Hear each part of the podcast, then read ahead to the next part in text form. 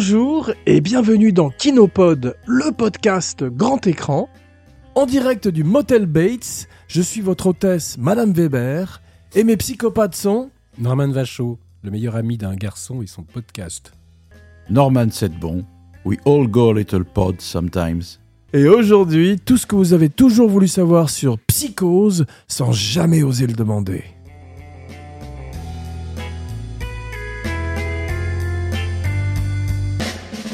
Ravi de vous retrouver, mes cinébodies, pour prendre donc une chambre au Motel Bates et parler de ce film de 1960 réalisé par Sir Alfred Hitchcock.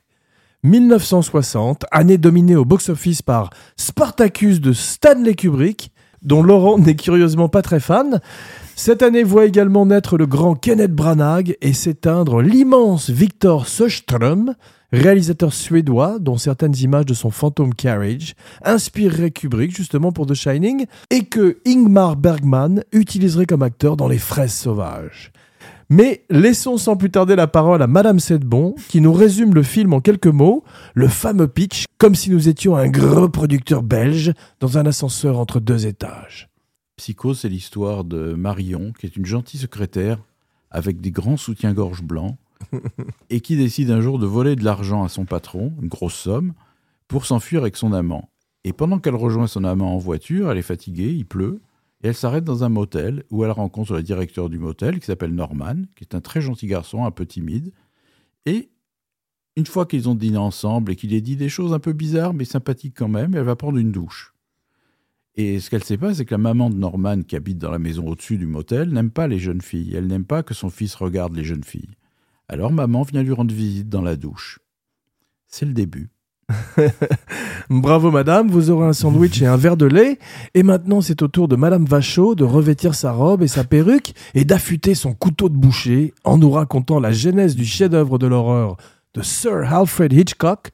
Good evening. Alors ça se passe donc euh, à la fin du tournage de La mort aux trousses. Euh, Hitchcock cherche son prochain film euh, et donc il lit un compte-rendu hein, de ce roman qui s'appelle euh, Psycho. Donc ça a été traduit psychose en français, mais c'est pas vraiment une traduction fidèle, hein, puisque psycho, ça veut dire le fou normalement. Psychopathe. Voilà. Ouais, Psychopathe, ça veut pas dire la psychose. absolument. Euh, donc euh, déjà le, le titre est parce que tout le monde maintenant parle de psychose, hein, mais c'est pas un titre. euh, je trouve que ça induit en erreur. Et euh, donc il a, il a tout de suite été intéressé par l'argument. Il a lu le livre après pendant un voyage en avion. Et il a voulu tout de suite acheter les droits. Et il a mis un scénariste sur le coup. Et, et le, le scénariste qui a été engagé, le premier, je sais plus comment il s'appelait. Je sais qu'il avait fait un scénario qui avait pas du tout plu en fait à Hitchcock, hein, qui trouvait que c'était euh, pas du tout euh, très banal, euh, très, peu inventif, et qu'il trouvait au contraire qu'il y avait bien mieux à faire avec un roman comme ça. Donc ils ont cherché un autre scénariste et on lui a conseillé un gars qui s'appelait Joseph Stefano. Et Hitchcock n'était pas très convaincu par les films qu'avait fait ce type-là. D'ailleurs, c'était pas un type qui avait vraiment fait beaucoup de films marquants. Mais tu sais que c'était l'époque aussi où Hitchcock faisait cette série hein, qui s'appelait Alfred Hitchcock présente, qui était des, des- des petits films à petit budget comme ça. Une espèce de Twilight Zone, ouais. Et il voulait faire le psychose un peu dans cet esprit-là, c'est-à-dire montrer aussi qu'il pouvait euh, travailler euh, avec des. Parce que la, psy- la, la tout ça, c'était des gros budgets. hein. Grosse Il- star. Il, voulait faire un film euh, peut-être plus sanglant, plus cru, parce qu'il a toujours eu cette obsession, Hitchcock, hein, de faire quelque chose. On voit ça dans Frenzy aussi, hein, des films un peu trash comme ça. Il- et il, voulait le faire pour pas beaucoup d'argent, parce que peut-être que ça, ça, il prendrait un risque en faisant ça. Donc il voulait changer l'économie un peu dans laquelle il avait travaillé, la- l'aligner sur son travail de télévision et prendre des équipes hein, aussi, l'équipe de Alfred Hitchcock présente pour tourner ce, film-là. Et donc, euh, Joseph Stefano a commencé à proposer des idées à Hitchcock qui lui ont tout de suite euh, plu. hein. Euh, donc, toute cette idée comme ça de commencer sur Marion Crane.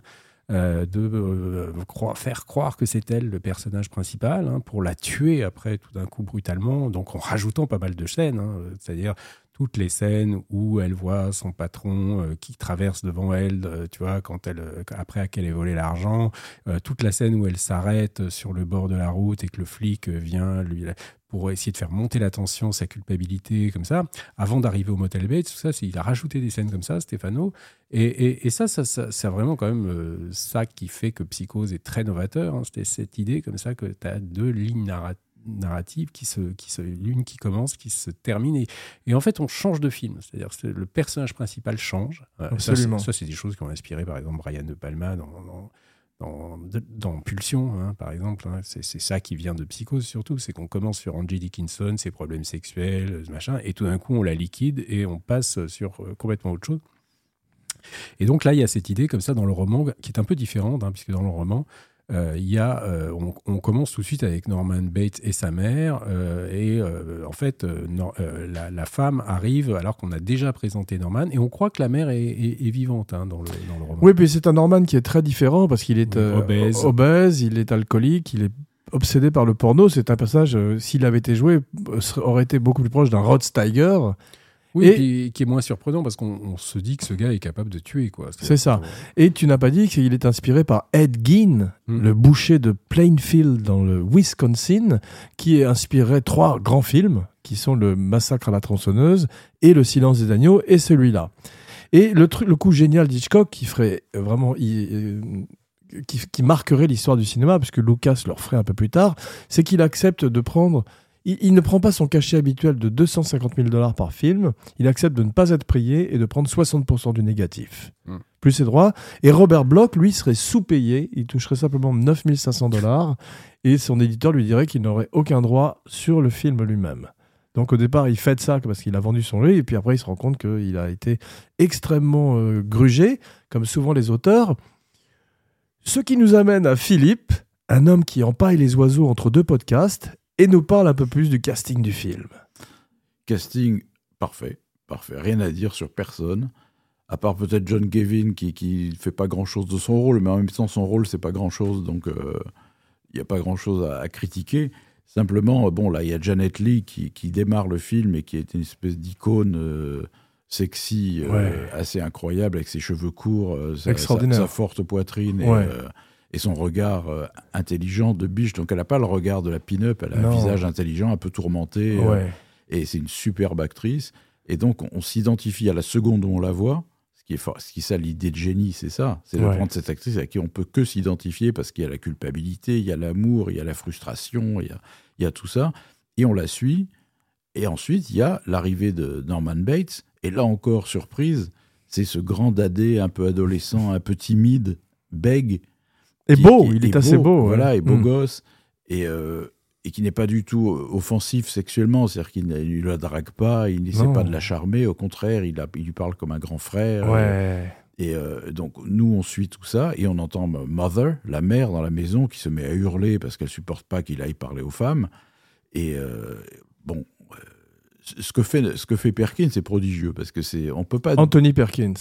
Qu'est-ce que j'ai dit Non, t'as pas dit son prénom Ah oui. Anthony Perkins. Ce qu'il fait, c'est époustouflant parce que c'est euh, quand il passe de l'un à l'autre, c'est-à-dire du gentil garçon, du gentil garçon, du fils à maman, quand il passe de ça au psychopathe fou furieux, Ouais. on voit pas la liaison, quoi. C'est c'est- c'est d'une subtilité incroyable. C'est Voilà. extraordinaire. C'est une des plus grandes performances, à mon avis, de l'histoire du cinéma. C'est juste. Et ça juste. fait, ça fait complètement le film. C'est l'idée de génie de, de, de Hitchcock. Voilà, de changer. le film c'est ça. Après il y a Vera Miles qui n'a pas de rôle, elle joue la sœur, euh, c'est pas un rôle non plus.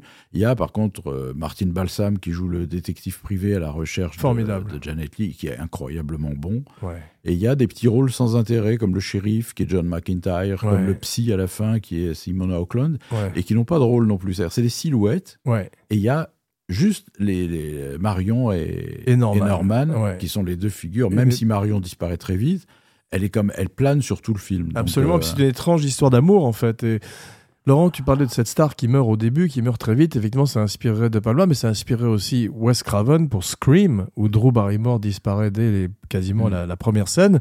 Et également euh, Steven Seagal dans Executive Decision. le chef-d'œuvre.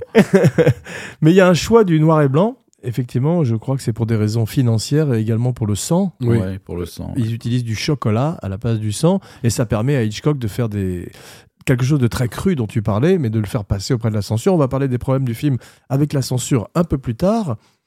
Je voudrais parler donc euh, oui, tu- John Gavin, Vera Miles, Martin Balsam. Janet Lee fait 1m66, Perkins fait 1m87. Hmm.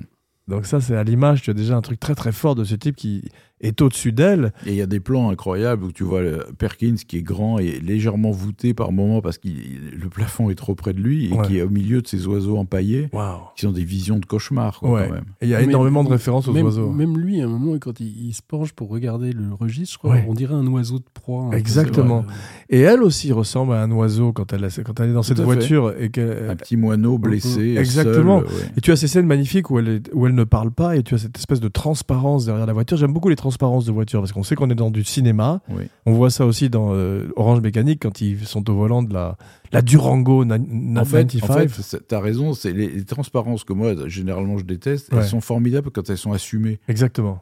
tu vois? Ouais. Mais ça passait, ça c'est un procédé qui passait mieux en noir et blanc. C'est-à-dire que C'est quand, vrai. quand les metteurs en scène ont fait ça, les metteurs en scène qui ont commencé dans le noir et blanc, qui ont continué à le faire après en couleur, que ce soit Melville, que ce soit Hitchcock, en couleur après, je trouve que ça se voyait dix fois plus. Ah oui, oui. C'est vrai.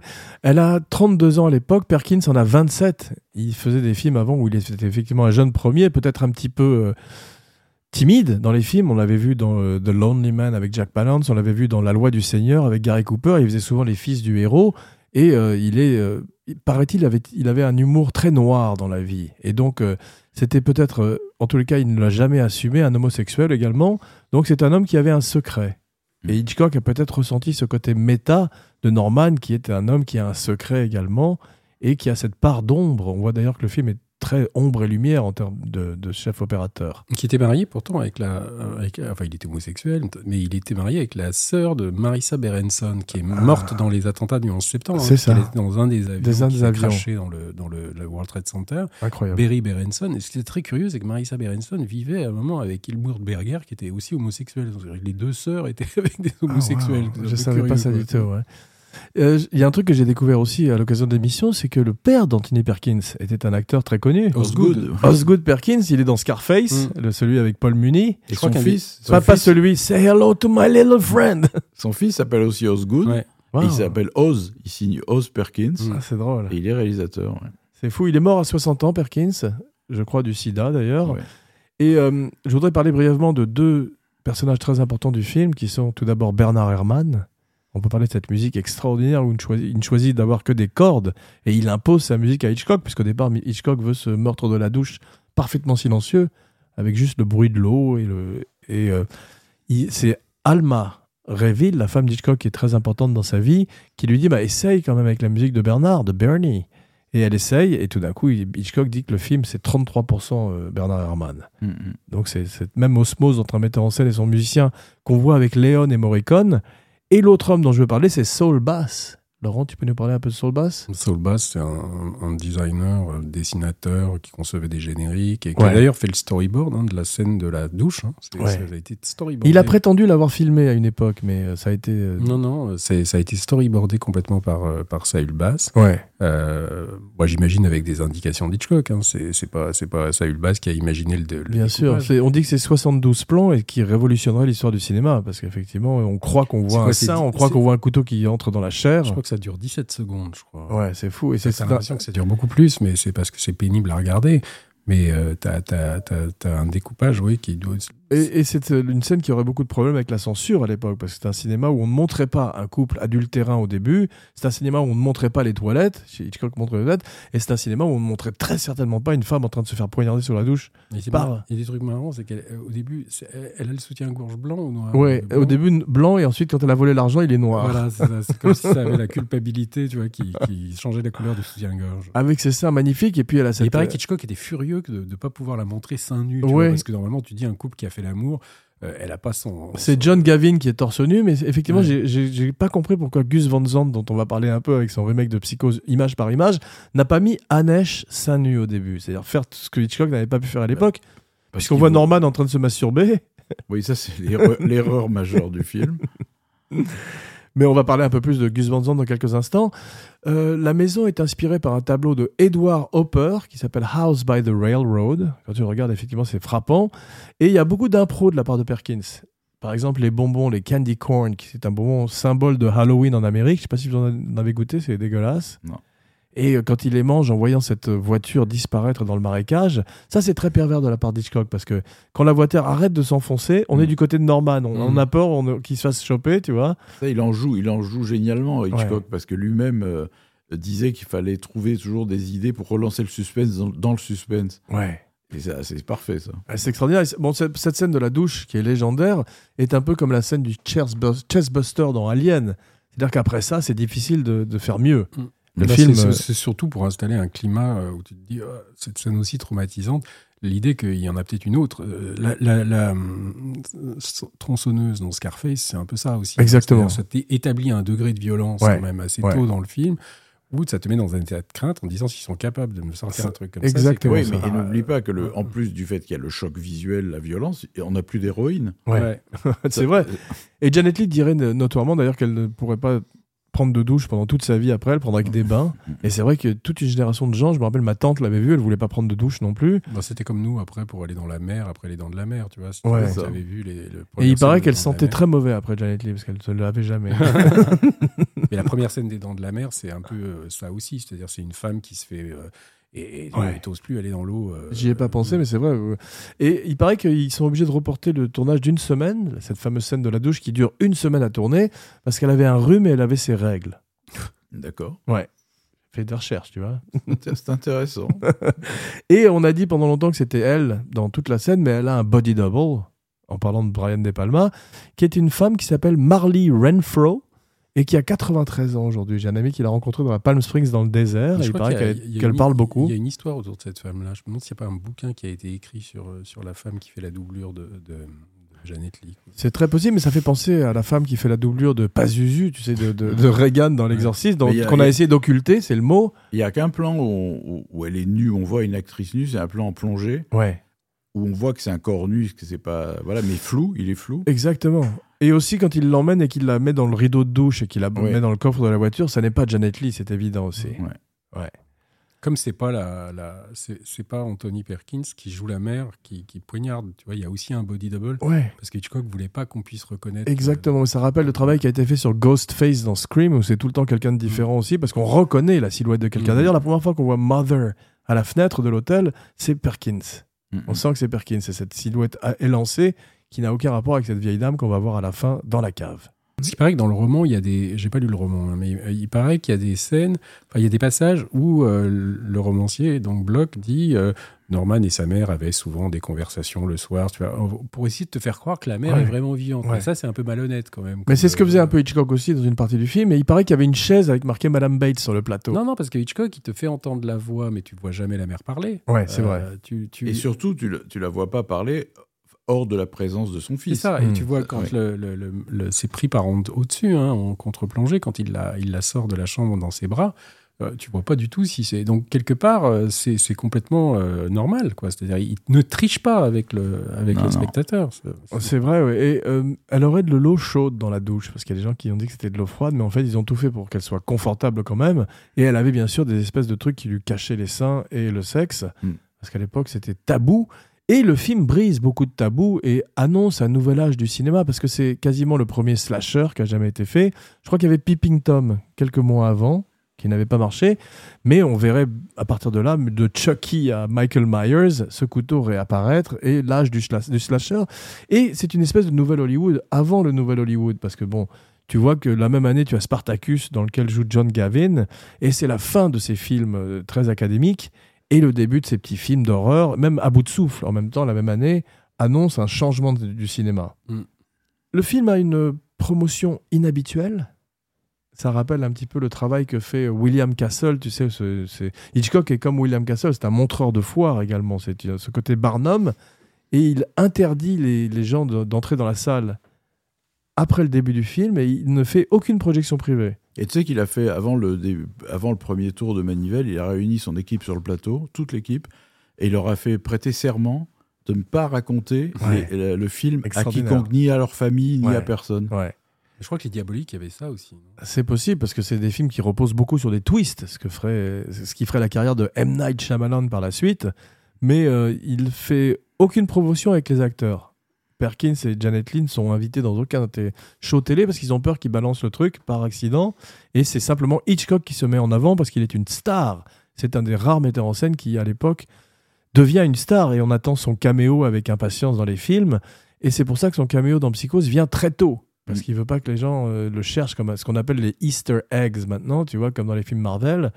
Il est où le Camilo? C'est quand il traverse la rue Non, il est euh, au début à travers la vitre quand on est chez au- euh, à Ah oui, Phoenix. oui, oui, oui. Et il a un chapeau de cow-boy. Un chapeau de cow-boy, voilà. Mais on le voit passer dans la rue de- depuis l'intérieur du bureau, non C'est ça? Non, non. je crois qu'il est, il, il est statique, il, il parle à quelqu'un dans la rue. Oui, oui, c'est ça. Et, c'est, euh, et Gus Van Zandt, dont on va parler, ferait le même caméo avec un chapeau de cow-boy aussi. Et il essaierait de faire le film image par image. Alors on peut en parler tout de suite d'ailleurs. Moi, le problème, c'est pas tant euh, cette espèce de recréation image par image. Il apparaît d'e- d'expérimentation. Je trouve ça pas inintéressant. Mon problème, c'est le casting. Mm. Euh, Je pense que Norman Bates, c'est comme Hamlet, c'est un personnage du répertoire qui peut être joué par d'autres gens, mais pas Vince Vaughn. J'aime beaucoup Vince Vaughn, mais c'est un acteur plutôt comique. Et puis, il correspond pas du tout au personnage de Ben, c'est un Norman. colosse. Ouais. C'est un colosse, il mesure près de 2 mètres et il est très costaud. Et donc, euh, il n'y a, y a pas Norman Bates là-dedans. Non. Tu, tu le sens pas. Tu Et le puis, c'est encore un rookie, tu vois. Il sort de Swingers de John Favreau. Alors que si on avait imaginé, bon, il était encore trop jeune à l'époque, mais un Andrew Garfield, mais à l'époque, je crois que Jo- Joaquin Phoenix a refusé le rôle. Mais il aurait été, à mon avis, beaucoup plus intéressant dans le rôle. Hum, bien sûr, plus juste. Ouais. Mais il y a des bonnes choses. J'aime bien William H. Macy. Anesh est très bien. Anesh est très bien. Elle amène une autre couleur Mais moins Anne- sexuelle. Annesh, elle a- elle est- enfin, pff. Enfin, je sais pas si c'est le fait aussi que c'est un metteur en scène gay, hein, Gu- Gus Van Sant. Ouais.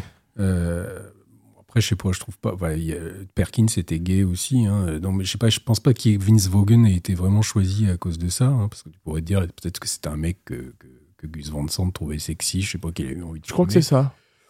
Oui, mais enfin bon, t'aurais pu très bien pu imaginer un personnage dans le genre Perkins aussi, tu vois. S'il a pris un mec un peu plus baraqué, j'arrive pas à, me co- à comprendre vraiment pourquoi il a. il a Et puis surtout, il n'a pas la palette Mm. d'Anthony Perkins qui, comme tu disais, peut passer d'un enfant, d'un adolescent, un enfant quasiment, à ce personnage machiavélique. Mais par contre, Anesh, je trouve que pff, enfin, moi, c'est pas du tout un bon choix. Je Moi- pense qu'il n'y a pas Oh. le côté érotique de. de- C'est ça. de- je trouve de que Janet Lee, avec ses seins et tout, a amené une espèce de, de- de D'érotique- danger dans, la maison pour Ouais. Norman Bates, dès, dès Moi, elle m'a- d'abord, je la trouve très attachante comme, comme personne dans le film. Ouais. Elle est très mignonne, elle est très peu ju- juvénile, etc. Donc, elle retrouve quelque chose, une partie de ce que faisait Janet Lee. Effectivement, il n'y a pas le côté sexy, Ouais. mais c'est compensé par, euh, je, je sais pas, une espèce de réalité. Elle est plus réelle, elle, elle fait moins pin-up que Janet Lee. Ouais. Donc, moi, ça m'avait assez convaincu ce qu'elle faisait. Oui, mais normalement, si tu regardes bien, dans l'histoire, c'est-à-dire que ce, ce, ce mec, il la tue parce qu'elle éveille du désir. C'est vrai. C'est-à-dire que C'est ça. c'est- elle le fait bander, en gros. Quoi, Ouais. tu vois. et et c'est ça qui fait, provoque l'apparition de la mère, de la deuxième personnalité. Donc, quand tu vois Janet Lee, qui est franchement pas euh, une fille, euh, je trouve, excitante. Tu hein, parles de Anesh ou de Janet Euh, Leigh Anne Heche, pardon. Heche, qui est pas du tout une fille excitante dans le Gus Van Sant, bah, quelque part, ça marche moins bien. ce- ce C'est pour ça, je pense qu'il a e- exagéré euh, quand, quand Norman Bates la regarde par le trou de serrure, là, par Mm. le trou dans le mur. Il le fait carrément se masturber en regardant Anesh. Ouais. Parce que dans le film, ça suffisait largement qu'il la regarde, Mm. tu vois, dans le film d'Hitchcock. Mais je, je crois que dans le bouquin, il, il, il fait pas des, il se masturbe pas. les Ah, il a en tout cas une énorme collection de, de revues Mais pornographiques. je crois que dans le bouquin, il- quand il la mate, il- je me demande s'il se tripote pas. C'est possible. En tout cas, le film aurait des critiques un peu mixtes à la sortie, mais il ferait de Hitchcock un homme riche grâce à ce deal dont j'ai parlé, qui rappelle celui de Lucas où il prend le merchandising et les jouets de Star Wars et ne se fait pas payer. Et en fait, il- ça, ça marche beaucoup mieux que euh, Nor- North by Northwest, Ah bon la, la mort aux trousses, qui euh, et, et- il rap- il rapporterait 50 millions de dollars au box Mais je crois que tu sais, le, le- sur la- le, comment dire, le, making-of, si tu veux, de Psychose, c'est que personne ne voulait le faire. Et que la Paramount l'a traité comme un paria en disant euh, fais-nous un autre euh, Ouais. North by Northwest. Exactement. Et arrête de nous faire ces séries B. Tu- fais comme. Et à un moment donné, ils ont même pensé ne jamais sortir le film, Ouais. le couper en deux Ouais, et en faire des Alfred Hitchcock présentes. absolument. C'est Ouais, quand même dingue. C'est vrai, alors que Hitchcock gagnerait 15 millions de dollars et que ça deviendrait son film le plus connu. Moi, j'avais demandé à De Palma s'il aurait accepté de faire ça, hein, puisqu'il était quand même très. Euh, Mangilio, il m'a dit que ça avait été la dernière idée qui lui serait venue. C'est- complètement. Mais c'est plus une installation, tu sais, comme ces trucs qu'on peut voir dans des musées d'art moderne, c'est-à-dire de vouloir refaire exactement la Ah, tu même parles du chose. travail de Van Zandt, ouais. c'est pas complètement idiot dans le sens où tu te dis, euh, voilà, prenons quelqu'un qui refait exactement les mêmes angles, les mêmes valeurs de plan, euh, bon, qu'il fait en couleur au lieu de le faire en noir et blanc. Bah, tu vois quand même que même si tu refais le même film, Ouais. c'est pas le même film. Non, c'est vrai. D'ailleurs, il y, a, euh, il y a un autre exemple dans l'histoire du cinéma que j'aime bien, qui est Funny Games de Haneke, où il refait exactement son film autrichien, mais, avec des acteurs américains. C'est plan, au plan près. Il l'a dit lui-même d'ailleurs. Bon, parce que là, il y, a- il y a quand même quelques petites différences qu'on a évoquées. Là. Et puis, il y a aussi des espèces d'images psychédéliques non, où il a Subliminal quasiment, Euh, effectivement. Un peu comme Altered State. Au moment des meurtres, ouais. qui- Ouais, c'est le seul apport euh, réel de- de- du, du remake. Je sais que Julianne Moore a essayé de donner plus de personnalité à Vera Miles en en faisant quelqu'un de plus autoritaire. Et que euh, Viggo Mortensen est étrangement est déguisé comme un cowboy. Ouais. Et elle a des écouteurs de Walkman, Ouais, qui est en gros sa seule personnalité dans le film. grosse caractérisation. ouais. Et est-ce que c'était pas un truc où euh, il me semble que j'avais entendu parler pourquoi Universal avait finalement accepté de, de, de greenlighter ce, ce- ce film-là, hein, puisque quand même Psycho c'est un, un film mythique de leur bibli de leur euh, library. Ouais. Euh, c'est parce qu'ils ils s'étaient dit, euh, en fait, les jeunes spectateurs, ils aiment pas regarder des films en noir et blanc quand ça passe à 20h30, donc ça permet d'avoir le film en couleur euh, C'est ça. avec des acteurs d'aujourd'hui. Exactement. C'est Van Zandt voulait Ça- faire le film en couleur. Ça paraît complètement absurde comme argument, mais peut-être que ça a compté dans, dans la décision commerciale. C'est possible. Et d'ailleurs, la lumière est très belle. dans Le, le film de Van Zandt est magnifiquement filmé. C'est très bien fait, ouais. Ouais. Mais euh, donc le film serait deuxième derrière Spartacus au, box- au box-office. Et je voulais juste te dire qu'en 1958, on se rend compte que Janet Leigh n'a pas de chance dans les motels, puisqu'elle avait fait La soif du mal déjà. Mais, mais la Soif du mal est probablement influencée par Psychose. Mais c'est avant. C'est Euh, 1958, alors que Psychose, c'est 1960. Alors, attends, il y en a un en tout cas qui est, qui est forcément influent. euh, Psychose est influencé par La soif du mal. Mais tu, oui, Psychose a été influencé par la soif du mal, C'est ce que j'ai dit. Non, t'as dit l'inverse. dit Ah non, bah alors je pensais le contraire. Parce qu'en en fait, tu regardes Denis Weaver dans la, dans la soif du mal, il y a un côté Norman Bates. hein, Complètement, déjà, complètement. Absolument. Alors, c'est vrai qu'il y a un magnifique travail sur la voix de Mother, qui rappelle le travail que ferait Mercedes McCambridge sur la voix de Reagan possédée, pas Zuzu. Et euh, elle est, euh, c'est Virginia Gregg, Super actrice. superbe pareil. actrice. Ouais. Perkins serait complètement typecast, il aurait une, étiquette, un label Norman Bates, dont il aurait beaucoup de mal à se défaire par la suite. Et je crois pas qu'il ait eu un rôle aussi spectaculaire que celui de Norman Bates après. Mais il a repris trois fois aussi. Hein. Il a joué le rôle trois fois dans Psychose 2 et Psychose 3. Et Psychose j'aime 4, Et Psychose 4 aussi bien sûr, qui était un téléfilm pas mal du tout d'ailleurs. Je l'ai pas vu, mais j'aime bien le 2 et le 3, moi. Ouais, ouais, c'est sympa, c'est pas. Il a ça. fait le procès d'Orson Welles. qui Ouais. euh, Tu as, mais tu as pas vu Psychose 2 et 3, Laurent? Non, je ne les ai pas vus. Ouais, mais ça vaut le coup. C'est des, c'est des petits films d'horreur qui n'ont pas Dans, le. dans Psychose 2, il y a un plan qui est absolument historique. Je l'ai vu dix fois pour essayer- le, le plan pour essayer La de pelle. comprendre. Oui, quand il faut un coup de pelle dans la tête de, de Vera Miles. Bah, il est c'est le même plan, c'est-à-dire qu'elle est au premier plan de face. C'est extraordinaire. Il arrive derrière elle, elle le voit pas. En plan il séquence. il la lève, et il lui pète la tête avec la pelle dans le même plan. C'est-à-dire, t'as l'impact de la pelle, t'as- ou alors, je sais pas comment C'est extraordinairement fait parce qu'effectivement, il n'y a pas de coupure. De Palma, il m'avait raconté qu'on lui avait proposé Psychose 2 aussi. C'est drôle. Et c'est vrai que tous les premiers films de De Palma sont très marqués par une influence Oui, mais jamais il aurait fait ça littéralement. C'est-à-dire Ouais. jamais il aurait fait un remake. Par exemple, il a fait un remake de Scarface et même d'un Alain Corneau, mais jamais il aurait fait un remake d'Hitchcock. C'est drôle. Mais ce qui est- ce qui est honorable de ça, parce que tu- c'est bête de refaire Psychose. Oui. C'est- c'est vrai. C'est dangereux en tous les cas. Ouais. c'est- ouais. Mais euh, Hitchcock, notoirement très, très, très mal ses acteurs. Quand il les appelle sur le plateau, il dit Bring the cattle, amenez le bétail. il traiterait John Gavin comme de la merde. Mais c'est vrai que John Gavin, il dit qu'il est un peu de bois, comme on dit. Bah, pas mal. ouais. Ouais, et comme tu disais, le rôle n'a pas grand intérêt. C'est le, gars- le gars qui avait été envisagé pour faire James Bond à un moment. C'est vrai. Et il ferait OSS 117 d'ailleurs, par la suite. Mais je crois que James Bond ne pourrait pas être un américain. John Gavin est américain. Oui, mais ils avaient imaginé Burt Reynolds aussi à un moment pour euh, James Bond. Ouais, c'est vrai. Alors, beaucoup de références aux oiseaux, comme on a vu. Bon, Hitchcock ferait en 1963 les oiseaux, mais entre ces oiseaux empaillés et tout ce qu'on a dit là. Et d'ailleurs, il y a, quand ils sont dans cette fabuleuse scène du parloir, dont on va plus parler un peu plus tard, il y a des cris d'oiseaux dans, le- dans le- la bande-son. Sur ces oiseaux empaillés, comme s'ils revenaient à la vie ou comme si tout d'un coup ils étaient en permanence présents dans le film. Il y a un plan à la fin du. Tu sais, il y a eu un film sur le tournage de Psychose qui s'appelait Hitchcock. et qui était pas un chef-d'œuvre, mais enfin, il y avait un, le dernier plan du film était très sympathique parce qu'il disait au revoir au public comme il faisait dans ses shows télé. C'était euh, Anthony Hopkins qui jouait euh, Hitchcock, donc il disait euh, goodbye et il dit je suis en train de travailler sur mon prochain film, je n'ai pas encore trouvé le sujet, mais je cherche et tout d'un coup on voyait un corbeau qui atterrissait sur le- l'épaule d'Hitchcock et, et qui repartait et Hitchcock s'en allait comme ça vers son bungalow. Ah, c'est fantastique. C'est dans La Malédiction où il y a une femme qui est agressée par des oiseaux aussi Malédiction 2. La Malédiction 2, ouais, c'est une, Ouais. une formidable scène. Perkins n'apparaît qu'à la 27e du, minute du film, donc il brise effectivement tous les codes auxquels on était habitué.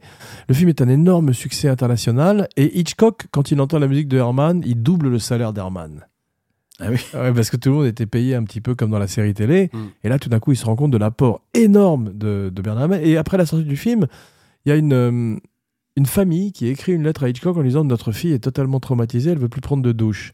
Et il dit simplement Envoyez-la au pressing. Et maintenant, le moment que vous attendez tous, le commentaire play-by-play, la vision du film en Weberama.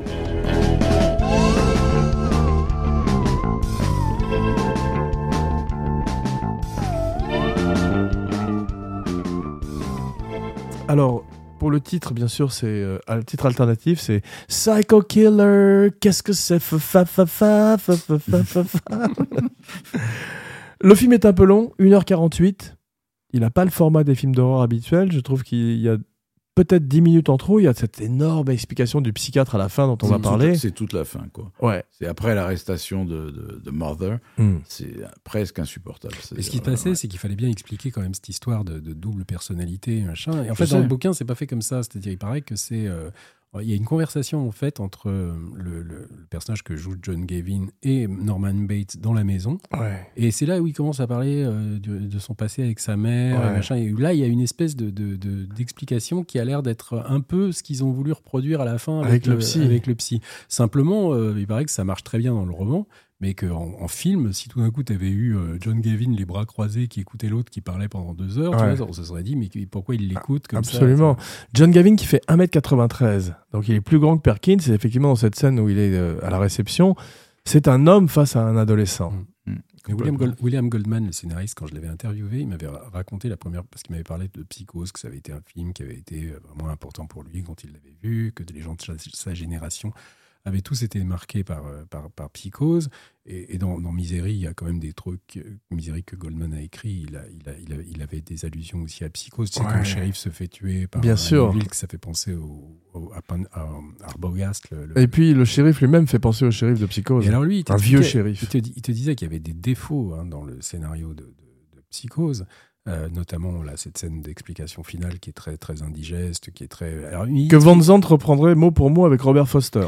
mais il disait qu'en fait que quand il avait vu le film la première fois, il paraît que euh, ça, paraît, ça fait sourire aujourd'hui parce que on est plus sensible comme ça, mais il paraît que quand les spectateurs voyaient le- la mère qui se retournait et qu'on voyait que c'était un squelette, Ouais. il paraît que les gens ils hurlaient dans la salle. On C'est avait même qui sortaient, tu vois, Ouais. tellement ils étaient traumatisés. Comme l'exorciste qui a été un choc énorme pour et, les gens. Et, et il paraît que la scène qui venait après, où tu avais toutes ces explications, il paraît que dans la salle, personne n'écoutait parce que les gens étaient tellement encore sous le choc. vois, Traumatisés Ils parlaient. Et entre eux. et ça te vois. prouve à quel point c'était nouveau et à quel point ça a dû choquer. C'est que le, le, la le squelette, quand il se retourne, c'est un faux squelette, c'est en papier mâché. Mm. C'est- pas très réaliste. Il est tout ridé, tout plissé. Avec... Ouais. Et donc, ça- a dû faire peur sur pas grand-chose. Non. il- Et il- tu te rappelles, euh, euh, Hitchcock parlait du test décibel parce qu'il arrêtait pas de mettre, euh, le- Ouais. le- il n'arrêtait pas de mettre Mother dans la loge de Janet Lee, dans sa voiture, partout, et il entendait Janet Lee crier. Et il savait que c'était le bon mannequin qu'il fallait utiliser. Et, et la légende veut que je crois que c'est dans le film Hitchcock aussi, on le voit, qu'à la première, tout le monde flippait parce que Paramount n'y croyait toujours pas et Ouais. euh, disait ça va être un flop horrible et tout ça. Et lui est sorti de la salle qui était pleine à craquer. Il était dans le hall du cinéma Ouais. et il écoutait. Il connaissait le film par cœur à la seconde près. Donc il entendait les cris ou les réactions ou les rires, etc. Donc il faisait comme un chef d'orchestre comme ça en écoutant. Et au, et au moment de Mother, de, quand euh, Mother se retourne, Ouais. il a entendu un hurlement épouvantable dans la salle et il a, fait, il a compris que c'était gagné. Quoi. Extraordinaire. Mother qui serait repris dans Alien, puisque c'est le nom du computer central de Alien. Ouais.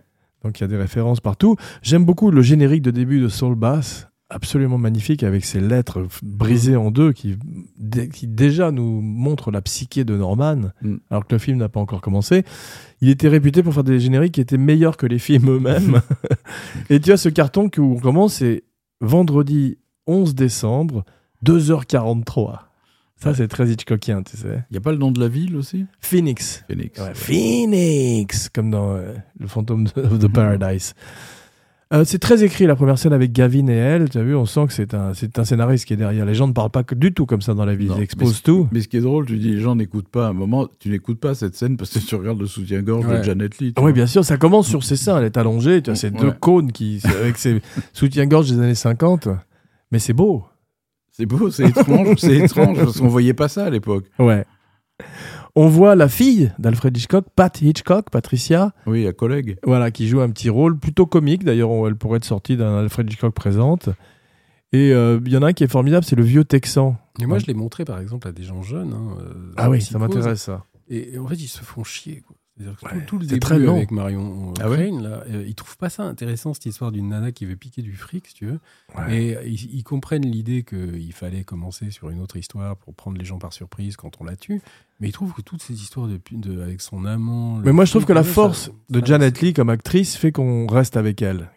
Je trouve, mais je comprends, parce que vu, vu les films maintenant, comment ils sont, Bah oui. je pense que si il fallait commencer le film par la scène de la douche, direct.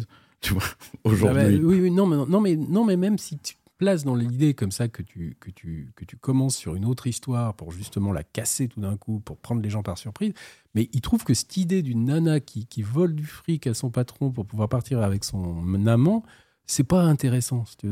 alors que dans Dress to Kill, tu peux te dire, tu vois, euh, la fille qui euh, rêve qu'on vienne la prendre sous la douche, enfin tous les fantasmes sexuels dans J. Dickinson. Ouais. son- euh, visiblement, les gens, euh, bon, c'est pas plus passionnant globalement, mais comme il y a un peu plus de sexe, comme il y a- ça, ça paraît, euh, ça paraît plus émoustillant pour un public, tu vois, euh, adolescent. et tout ça. Mais, et donc, pour un public adolescent aujourd'hui, les histoires de pognon de Marion Crane et de son amant, ça intéresse absolument pas le jeune public. tu vois. Je Oui, et puis elle a cette longue euh, traversée de Phoenix à Los Angeles. Bah, regardé. Tout ça paraît très long Ouais. quand elle va dans la station Oui, mais ça, service. ça 5h30. ça participe de cette volonté de, de tellement rendre les choses banales, Mm. quotidiennes et inintéressantes qu'on est doublement surpris quand ça se tourne au film d'horreur. Tu vois, Ouais. c'est c'est pas du tout Oui, mais attendu. ça bah, montre à quel point les gens aujourd'hui ont plus la Ah bah oui, patience. c'est tu sûr. vois. Non, c'est sûr, mais même The Shining, où tu regardes l'exorciste aussi, ça met 45 minutes à démarrer. C'est ce qu'on appelle le slow burn en anglais. Non, mais l'idée, c'est que tu viens, tu sais ce que tu vas voir. Tu viens voir un film, on te dit que ça va être un film d'horreur, donc tu, tu sais que même s'il se passe rien pendant quelques temps, ça va venir. Donc l'idée, c'est de te dire quand est-ce que ça va arriver. Donc, Ouais. euh, Mais il- les gens font plus cet effort-là maintenant. Non, tu regardes les films d'horreur, effectivement, ça démarre à la première image, t'as un meurtre. Et euh, il y a un truc, elle a pas de chance quand elle euh, part de Phoenix pour aller à Los Angeles, ou en tous les cas en Californie, elle tombe sur son patron, t'as vu? Oui. Mm. C'est exactement le même plan que Marcellus Wallace dans Pulp Fiction, avant Bon, qu'il soit renversé par Bruce Willis. C'est quasiment euh, euh, voulu. oui. C'est drôle. Et il y a une autre influence aussi, je trouve, c'est ce flic qui s'encadre, tu sais, en gros plan dans l'image, Mm. m'a fait penser au T-1000 dans Terminator 2. Oui, Ouais, un peu avec les lunettes. ouais. Ouais. En plus, il la lâche pas. t'as vu, Ouais, il- Mais c'est l'image vivante de la culpabilité. Ouais, c'est très bien fait. D'ailleurs, quand- elle arrive dans cette, euh, cette station-service ou dans cet endroit où on achète des voitures d'occasion, les trois types sont à la fin se resserrent sur elle et c'est ces ces trois mâles c'est sa qui vision se, qui paranoïaque. se re- resserrent sur cette femme en C'est fait. sa ouais. vision paranoïaque parce qu'elle croit que tout le monde la regarde, elle croit que tout le monde sait qu'elle a du pognon dans sa voiture. Euh, Ouais. C'est c'est fantastique. ça. De Palma, il avait fait ça dans Pulsion. Quand elle euh, prend l'ascenseur, John G. Dickinson, l'ascenseur qui est un peu comme la cabine de douche, tu vois, le truc où tu es, enfermé. Ouais. Et, et quand euh, tu vois, euh, juste avant que le, le- qu'elle se fasse tuer, tu as une mère qui rentre dans la, dans la cabine d'ascenseur avec une gamine. Wow.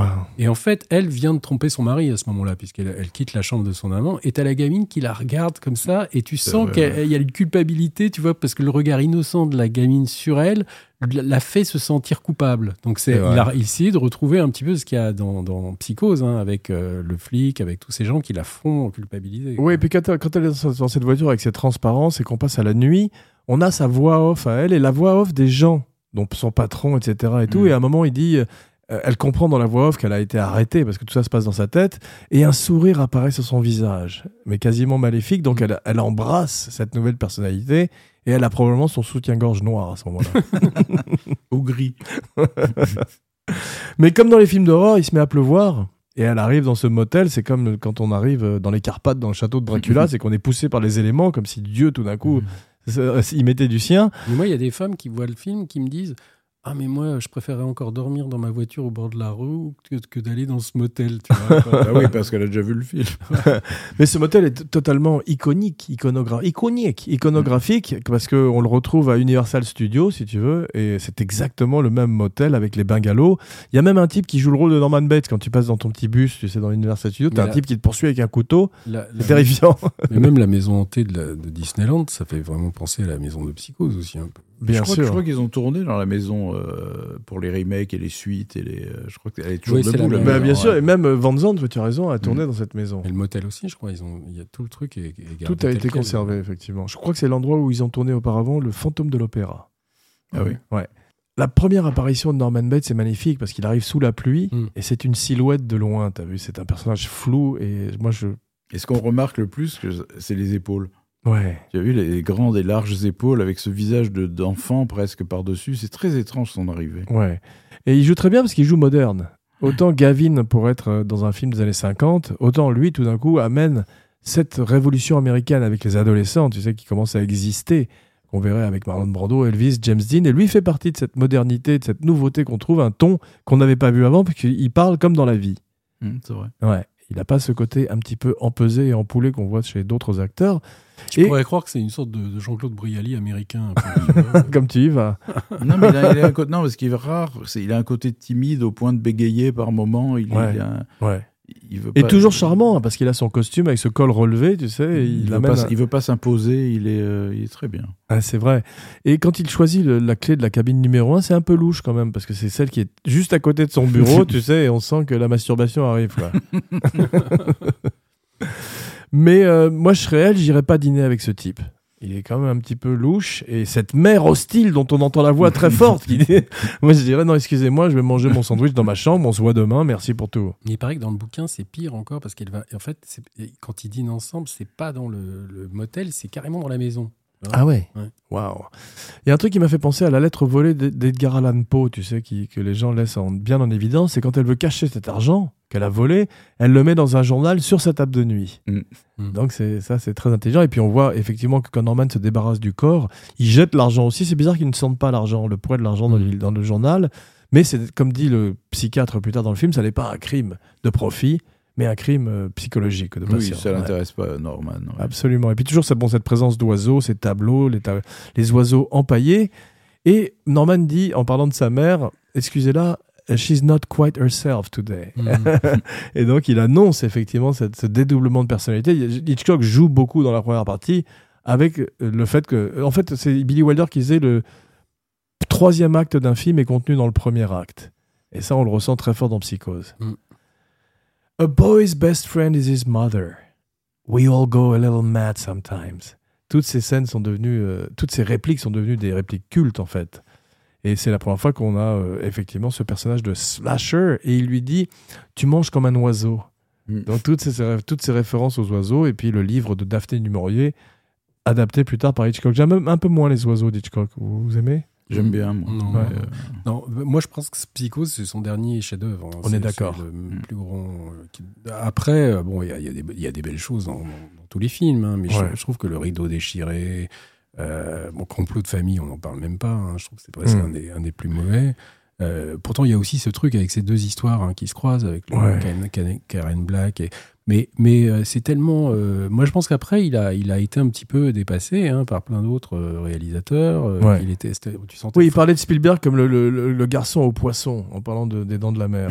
Avec, Non, mais mé- même, avec euh, mépris. Moi, je trouve que Rosemary's Baby est, est- est- est dix fois supérieur à tout ce que Hitchcock faisait à la même époque. hein. C'est-à-dire qu'il a effectivement été dépassé par une nouvelle génération de metteurs en scène qui Et était inspirée par lui. Et c'est encore ce problème des réalisateurs qui perdent leurs acteurs. Ouais. C'est-à-dire que les acteurs sont plus là. Il n'y a plus Gary Grant. il y a Ouais. plus, Et puis il a voilà. reproché à James Stewart d'être trop vieux pour Vertigo. Oui, mais regarde, Ouais. par exemple, dans Psychose, on pourrait dire il a trouvé Anthony Perkins, qui n'était pas de la génération de Cary Grant. hein, Oui, mais tu il- peux pas lui faire tout jouer, Anthony Perkins. Non, vois, mais, mais, mais par exemple, il y a des gens qui considèrent que Frenzy est encore, tu vois, euh, Ah non, un, un film qui, qui montre tout d'un coup qu'il est toujours là. Euh, pff, moi j'ai trouvé ça très chiant. Euh, Alors c'est pas parce qu'il y a ce meurtre très vicieux où il fait durer le meurtre, tu vois, à la fille, tu sens vraiment qu'elle tire la langue, enfin qu'il y a, il y a presque un, un côté complaisant, hein, Ouais. qu'il y avait dans le rideau déchiré un peu quand il essaye de tuer le Mm. mec en lui mettant la tête dans Mais c'est moins bien. On, on sent qu'il essaie de, se- de surpasser ce qu'il a fait par le passé et il n'y arrive pas en Mais fait. c'est quand même des films, euh, il y a quoi? Il y a Leto aussi, enfin tous les films après. Et puis le dernier qui était complot de famille avec Ouais, Bruce ouais, Dern. non, mais tous les films après Psychose, Family sont- Plot. sont beaucoup moins bien. Mais euh, cette scène de parloir, je voudrais y revenir parce que c'est comme une première date. Tu sais, il y a un côté vraiment amoureux où ils s'ouvrent l'un à l'autre. Et tu vois toutes les moods d'Anthony Perkins. Quand, quand elle commence à parler de sa mère et de l'asile où elle devrait être enfermée, tout d'un coup, tu vois le- la face sombre de, de la lune. Hmm. Dark side of the moon. Et euh, elle dit, euh, il dit, she's as harmless as one of these stuffed birds. Elle est aussi inoffensive qu'un de ces oiseaux empaillés. Donc Et, pour, et pour cause. Elle est empaillée. Il annonce le truc. C'est extraordinaire. ça. dans, le, ro- dans le roman et la série, c'est c'est une mère incestueuse, non? Il, enfin, il couche avec la mère ou pas? Non, mais euh, elle l'a bouffé, lui a bouffé la tête depuis son enfance. Et il, Elle il a- couche avec le cadavre, non C'est ça? il couche dans le même lit que le cadavre. oui. Je Non, sais il- que Rihanna il- joue le rôle de Marion Crane, apparemment. Dans la série, tu parles de la série avec euh, Ah. Vera Farmiga Ouais. C'est ça. Il y a l'idée, je crois, qu'il a, qu'il a eu des rapports sexuels avec le corps de sa mère dans le bouquin. Ah. La maman s'appelle Norma Bates. Ou c'est Ed Gein qui avait fait ça, je sais plus. Enfin, il y avait cette dimension sordide qui était dans. dans, dans- Lui, dans- Edgar, il aimait bien ça avec les têtes coupées. Ah oui. Ah oui, il faisait même des abat-jours avec la peau humaine. Mm. Donc il annonce effectivement le personnage de Buffalo Bill et le personnage de Leatherface dans Mm. le massacre à la tronçonneuse. C'est- Il y a une mode à l'époque, dans les années 50, tu vois que ce soit Janet Lee ou que ce soit John Gavin, c'est que c'est au-dessus du nombril. On voit pas le nombril. Tu as vu, les robes et les pantalons sont très Mhm. hauts. Tout le monde pense ça très très haut et donc c'était peut-être considéré comme un- une zone érogène. Philippe, toi qui es un spécialiste. Je me rends pas bien compte, non, il faudrait que j'étudie. Non, mais l'idée, c'était que euh, Hitchcock, on disait, il était bon, obsédé sexuel, il voulait. euh, Ouais, et frustré. qu'il était limité par en fait toute la censure hein, et qu'on disait que enfin s'il avait pu filmer comme il voudrait par exemple comme dans euh, Frenzy en fait il y a pas mal de choses qu'on aime dans ces films fi- qui auraient, qui auraient été annulées parce qu'il serait allé tellement euh, cash que ça aurait euh, Ce qu'on verrait dans les slasher films, alors qu'effectivement Voilà, c'est beaucoup que- mieux quand c'est suggéré. alors que la- beaucoup de subtilités de ces, de ces films viennent du fait qu'il n'est pas direct, quoi, tu vois, qu'il essaye de, de montrer les choses de façon euh, contournée, machin. Et si a, lui, il ne rêvait visiblement que d'une chose, c'est d'y aller vraiment de manière explicite. Donc, Alors qu'effectivement, j'ai trouvé que par exemple cette scène de la douche qui est incroyablement violente, il y a un truc qui est encore plus violent, c'est le nettoyage Ouais. de Oui. Norman après. Je suis d'accord. Ouais. Et ce plan, d'ailleurs, euh, qui est, qui est absolument terrifiant quand on, on avance sur le visage mort Ouais. de Janet Lee Ouais. dans la baignoire Ouais. et que ça arrive jusqu'à sa pupille quasiment. C'est ça. Et d'abord, chapeau à Janet Lee parce qu'elle. Mais il paraît qu'elle a cligné de l'œil et qu'ils ont été obligés de couper. Ah, ça se moment. voit pas. Ouais. Tu le vois pas, C'est c'est. Alma qui l'a qui l'a découvert au. Se La, femme d'Hitchcock, il l'a découvert C'est lors de la possible- projection C'est privée. possible qu'ils aient profité d'une goutte pour faire la coupure parce Ouais. que tu sais, on voit une goutte sur les cils Mm. qui finit par tomber. c'est. Donc ils ont dû faire la coupe là, je pense. Mais c'est un plan absolument historique et euh, tout ce nettoyage est, est horrible parce qu'il a un côté méthodique et, Et- on pense qu'il protège sa mère en et fait. Surtout, ça laisse. Moi, je trouve que ça laisse entendre que c'est déjà arrivé. Ouais. C'est-à-dire, il sait comment faire, il sait où mettre la voiture. euh, Tu vois, il y a un truc du genre, il n'hésite pas, quoi. Mais c'est un genre que j'aime beaucoup qui s'appelle le California Gothic, où tout d'un coup on est, en- on est à Los Angeles, ou comme avec euh, Whatever Happened to Baby Jane, ou Sunset Boulevard, tu vois, même Mulholland Mm. Drive. Sauf que là, c'est pas en Californie. hein. Si. C'est- Non, mais le film, il est censé se passer au Texas, quoi. Non, Non. elle part de Phoenix et elle met 5h30 Ah, pour aller en Californie où est le motel, en fait. Elle s'échappe. Oui, donc c'est pas vraiment un who done it, puisqu'on sait assez vite que c'est Norman. En tous les cas, mais on peut se demander. non, non, à l'époque, non, je crois pas. Il Non, pense il que sa pense mère que est folle. voilà. C'est parce que je l'ai trop vu et que je sais tout de suite Bien que c'est lui. ouais. Non, non, non, il pense que la mère, est- il y a vraiment une actrice qui joue la mère, qu'on va nous la montrer. Enfin, je pense Ouais. que les gens croyaient à ça. hein, Vera Miles n'a rien à faire, t'as vu, il l'a habillée comme une matrone, elle disait, donc il l'a pas arrangée à l'écran non Tu sais que plus. c'était une vengeance d'Hitchcock. Ah ouais, parce qu'elle avait été en- enceinte, c'est Oui, ça? il, avait, il, voulait, il voulait en faire la nouvelle Grace Kelly. il l'avait pris sur un ou deux films. Et pour, il voulait, il s'était fixé sur elle pour en faire une nouvelle star. C'est elle qui devait faire Vertigo, mais elle était tombée enceinte. Voilà, et elle lui a dit Je suis enceinte. Il est devenu fou de rage et il l'a en- engagé sur Psychose pour l'humilier. Incroyable. Pour lui donner un rôle de merde, de, de secondaire. C'est comme euh, voit- Piala avec, euh, avec Sandrine Bonner sur Police, tu sais, parce qu'il voulait, euh, il pouvait pas supporter qu'elle ait joué dans des films. euh. Il y a une après- possession après ça, à nos amours, ouais. il trouvait qu'elle avait fait que des films de merde après à nos amours, donc pour la punir, il lui faisait jouer une pute, tu sais, parce qu'il lui disait t'es une pute en fait, quoi. Sympa. Mais euh, Loomis, qui est joué par donc euh, Martin Balsam, un très grand acteur de la méthode, de l'acteur studio qu'on avait vu aussi dans Les Pirates du non, métro. Arbogast. Arbogast, pardon, c'est ça. Loomis, c'est euh, c'est John Gavin. C'est John Gavin. ouais. Mais euh, surtout, c'est que ça deviendrait le docteur Loomis dans Halloween, joué par Donald Pleasance. Mhm. Oui, c'est vrai. Et il y a- ils ont utilisé le nom Loomis aussi une autre fois. Tu sais, c'est dans quoi? Non. C'est le petit ami euh, dans Scream qui se révèle, spoiler alert, un des deux meurtriers. Skit Ulrich. Il s'appelle Loomis dans le film. Et Arbogast, il est fantastique quand il interroge euh, Norman, t'as vu? Mhm. Parce qu'il il, met Norman mal à l'aise. Et au moment où il quitte le motel, il y a un sourire qui s'affiche sur le visage de Norman. Et on dirait le Joker. Et ce qui est fantastique, alors c'est parce qu'on a déjà vu le film, tu vois, mais euh, euh, quand il interroge Norman, la scène est un peu longue d'ailleurs, je trouve.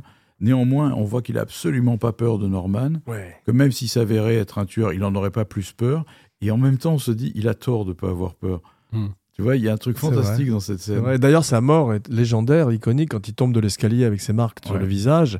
Et tout ça filmé en, con- en contre-plongée. En plongée. En plongée, pardon. avec Ouais. la- quand la mer sort. C'est un, un passage particulièrement horrifique. Ah, c'est celui qui m'a fait sauter en l'air la première fois que j'ai Ah ouais, vu ce ouais, plan. c'est extraordinaire. vraiment, Je l'ai revu euh, plusieurs fois. C'est vraiment fantastique, cette mort de Arbogast. Et il y a un plan qui est magnifique c'est quand Norman est près du, ma- du marécage et qu'on se rapproche de lui. Tu sais, il n'y a rien, il ne se passe rien. Il regarde simplement la caméra. Et tu vois, on peut faire un parallèle avec euh, le personnage de Halloran dans, dans Shining. C'est que quand Arbogast arrive dans, le- dans Psychose, on se dit il- où il va résoudre l'affaire, où il va arrêter Norman, etc. Et en fait, il est, il est doué, il est, c'est un bon privé, mais il se fait tuer au- sans avoir rien fait. Exactement. C'est-à-dire, il a servi à rien en fait dans Ouais. le film. Et je sais que dans le livre de Truffaut que- qu'il a écrit sur Hitchcock, Hitchcock euh, il, il a dénoncé auprès d'Hitchcock le fait que le passage de la police, quand on va chez le, le vieux shérif, est un peu ennuyeux. Ah bon, d'accord. Ouais, et euh, Hitchcock le dit, c'est, bah, c'était pour montrer aux gens que quand on va à la police, c'est ennuyeux. Tu vois, il a dit comme ça. et c'est vrai que le film s'arrête euh, tout d'un coup. mm, Oui, mais c'est vrai. euh, Quand tu vois les, les signes de, de police dans les films, c'est très chiant. Quoi. Ouais. Surtout quand, t'es dans un- quand, quand tu fais un film policier, euh, pourquoi pas. Mais quand c'est un thriller, tu vois, où tu joues sur la- le, le suspense, et tout ça, le film s'arrête à ce moment-là. Mais Hitchcock, souvent- on lui avait dit aussi, euh, il y a des moments dans les films d'horreur, dans les films de suspense, où on se dit, mais pourquoi ils vont pas à la police? Ouais. Et Il avait répondu parce que c'est chiant. Ouais, c'est ça, exactement. Mais il avait dit aussi que le cinéma, c'est euh, le drame, c'est tous les, on enlève tous les moments ennuyeux de la vie, en fait, si tu veux. Ouais. Et c'est assez juste. Il, y a- il reprend ce, pro- ce plan en plongée quand il descend sa mère, tu sais, Mhm. à la Mhm. cave. Non, mais c'est bien fait parce que tu, tu te rends pas compte normalement que la caméra est en train de monter parce que tu vois, tout est fait dans le même plan. Ouais. Euh, parce que euh, oh, bon, aujourd'hui, on pourrait se dire, euh, parce que s'il avait découpé, par exemple, tu vois, on pourrait se dire tout d'un coup pourquoi la caméra se met en- au, au plafond pour, le, pour le filer sorti. Mais écoute, comme tout est fait dans le même plan et que ça a l'air naturel, C'est coup, magnifique. Ça, ça monte. Te méfies pas en fait. Ouais. Il y a une scène qui est assez émouvante, c'est quand on visite la chambre de Madame Bates. Tu sais, il a mis d'ailleurs une musique triste, Bernard Herrmann, et quand on visite la chambre figée dans le temps de Norman, qui est sa chambre d'enfant. Et ça, c'est un grand classique des films d'horreur où on verrait les poupées un peu terrifiantes, etc., quand on entre chez, chez un enfant un peu étrange. Et il écoute du Beethoven, comme Alex Delarge dans Orange Mécanique. Donc tous les méchants boivent du lait et écoutent Beethoven. ça, c'est fait. Et euh, Norman est terrifiant quand il est habillé comme sa mère. Il est bizarre, tu as vu? Il a un sourire énorme, la bouche est presque carrée. Incroyable. Il est, vraiment impressionnant. C'est dans Carrie où le lycée s'appelle le Bates euh, Motel- Ah, euh, voilà. Bates Hi- Riding Hi- euh, high- high- High, High School Bates, Ouais. je sais plus comment ça s'appelle, mais il y, a Incroyable. une, il y a une allusion à Bates. Mais c'était un plan très compliqué parce que la mère devait se retourner sur sa chaise, et il devait frapper la lampe qui tout d'un coup donne cet éclairage. euh, Et tu sais pourquoi?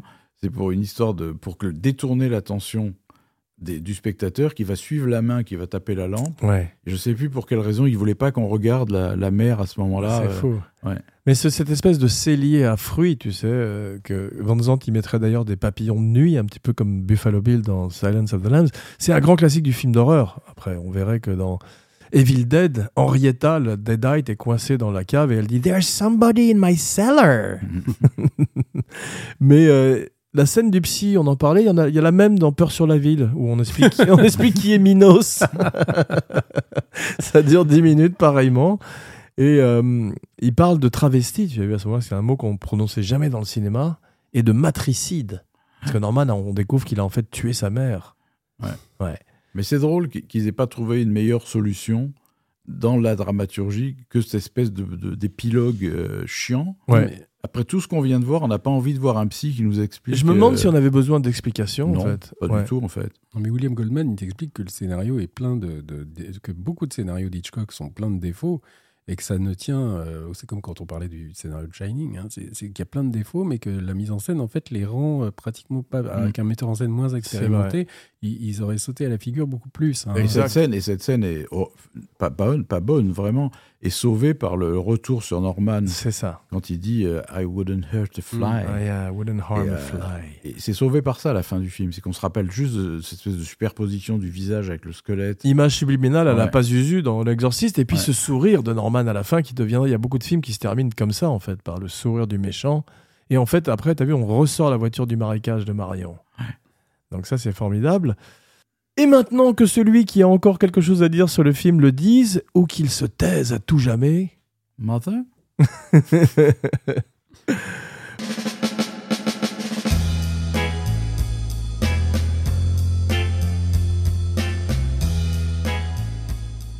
Bien, merci mes cinébuddies pour ce voyage dans la psyché torturée de Norman Bates. On se retrouve très vite pour un nouveau podcast grand écran. En attendant, n'oubliez pas de liker, de partager, de commenter, de follower et de vous abonner partout où vous écoutez Kinopod. Et maintenant, voici venu l'heure de dire vos noms et vos phrases signatures, la fameuse catchphrase. Alors, Laurent Vachaud, bonjour chez vous. Philippe Sedbon, Foubar. Parfait, je fus Jean Weber pour Kinopod, le podcasteur qui ne ferait pas de mal à une mouche. Et maintenant, allons prendre une bonne douche pour nous relaxer. Mother, oh pod mother, blood, blood.